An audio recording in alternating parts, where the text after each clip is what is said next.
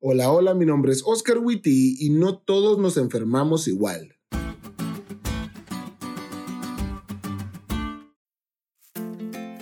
Hace unas semanas atrás me enfermé, pero no me enfermé poquito, casi me muero.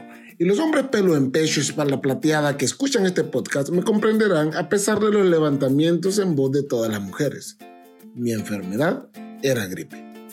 Así es, señores, casi me muero de gripe, porque todos sabemos que las gripes que nos dan a los hombres son muchísimo peores que las gripes que cualquier otro mortal tiene. Pero en fin, no es de medicina básica de la que vengo a hablarles hoy. El punto es que Esther me compró algunos medicamentos para que yo pudiera sentirme mejor. Estos medicamentos iban a ayudarme con los síntomas, y así lo hicieron. Y como todos los hombres cuerdos y normales del planeta, en cuanto los síntomas desaparecieron, yo dejé de tomar los medicamentos. Pero ojo, yo estaba lejos de sentirme bien y a los pocos días empecé a sentirme mal de nuevo. Ok, lo admito, muchos hacemos esto, pero el hecho de que muchos lo hagamos no significa que esté bien. En mi caso el asunto no era tan grave, pasó la gripe y pues listo. Pero en ocasiones las consecuencias de nuestros actos nos llevan a sufrir enfermedades mucho más graves. Sí, muchas personas sufren no solo de una enfermedad física, sino también de culpa y es que sí, hay una relación entre la culpa y algunas enfermedades, ya sea que estas sean enfermedades que se salen de nuestro control o enfermedades que nos causamos, como por ejemplo la diabetes por malos hábitos alimenticios. En el caso del paralítico de nuestra historia, es la segunda.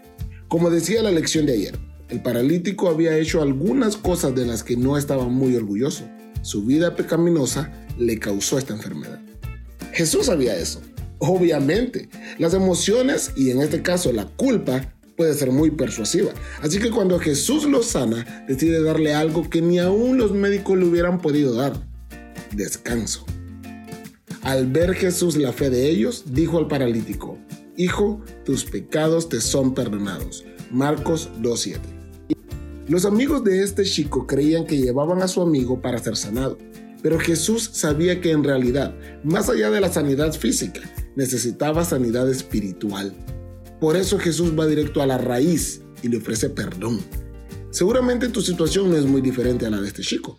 Quizás puedas usar tus piernas y a lo mejor es otra tu enfermedad, pero también sientes culpa y una necesidad gigantesca de perdón. Hoy te tengo muy buenas noticias. Jesús quiere perdonarte. No le importa si estás sufriendo porque lo causaste o por herencia. Él no busca culpables. Él trae descanso. Por eso es que de cualquier manera, nuestro Salvador quiere que podamos descansar en la seguridad de su amor, su gracia y su perdón, ahora mismo, incluso en medio de nuestro sufrimiento.